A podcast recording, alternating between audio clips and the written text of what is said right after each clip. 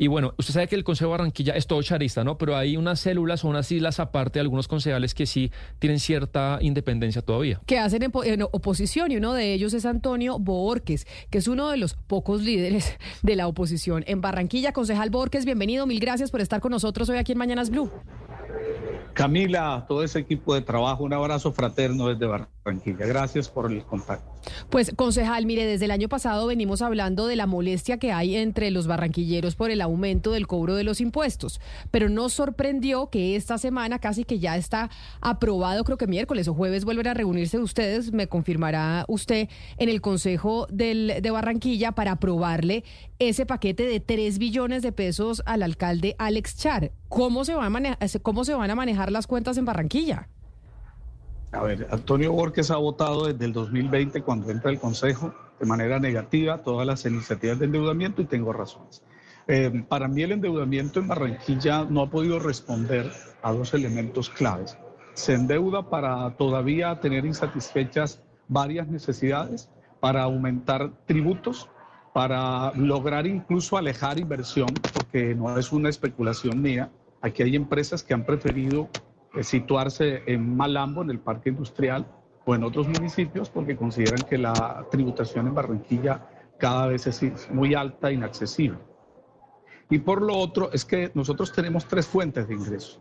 Dependemos de la nación en un alto porcentaje, hoy no hay buenas relaciones, dependemos del endeudamiento, en este caso también para pagar deudas, y también dependemos de la alta tributación. Y es las razones en este momento sin incluir todavía los elementos de mi estudio jurídico que dan lugar a que Antonio Borges vuelva a anunciar el voto negativo para esta iniciativa. Barranquilla eh, está llegando a un nivel para mí insostenible, no olvidemos que cuando entra Pumarejo a la alcaldía la encuentra con 1.5 billones de deudas.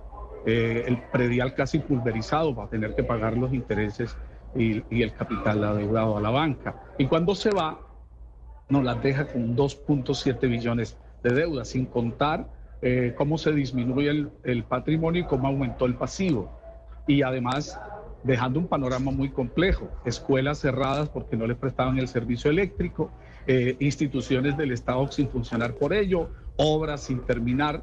Entonces uno se pregunta si el endeudamiento vale la pena para ellos, si vale la pena endeudarse tanto para todavía tener graves problemáticas como por ejemplo los 35 vertimientos de aguas servidas al río Magdalena, el no tratamiento de la planta en uno de los sectores del suroccidente que afecta a Mallorquín. Uno se hace esas preguntas. Sí, vimos por ejemplo una foto del alcalde Alex Char eh, en un hueco en la calle Barranquilla diciendo que habrá, eh, digamos, una inversión muy ambiciosa para tapar todos los huecos de Barranquilla y en parte dicen que este paquete de deuda es para tapar esos huecos y para hacer otras obras de infraestructura.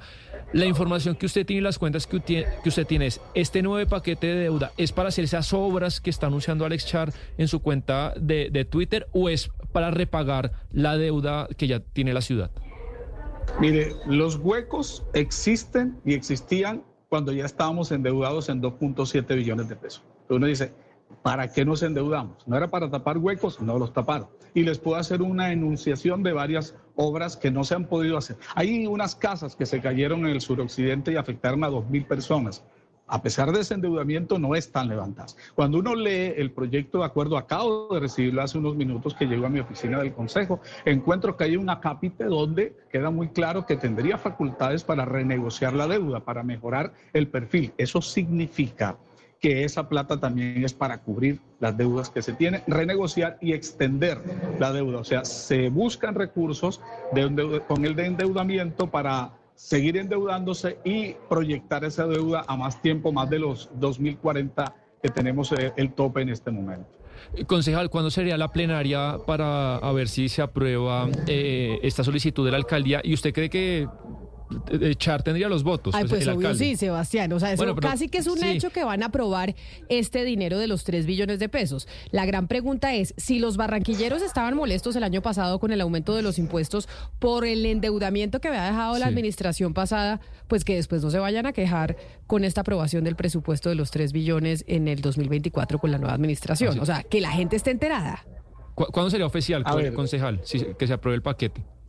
Sí, mire, eh, El único voto negativo hasta ahora ha sido el mío. El único. Incluso fui el único que votó negativo en el 30 de noviembre cuando aumentan, sí, claro, cuando aumentan eh, el milaje del impuesto de industria y comercio, cuando disparan las tarifas del alumbrado público eh, fui el único que votó negativo y esas son eh, tengo mis argumentos para eso, porque es que, perdóneme, lo voy a decir en unos segundos.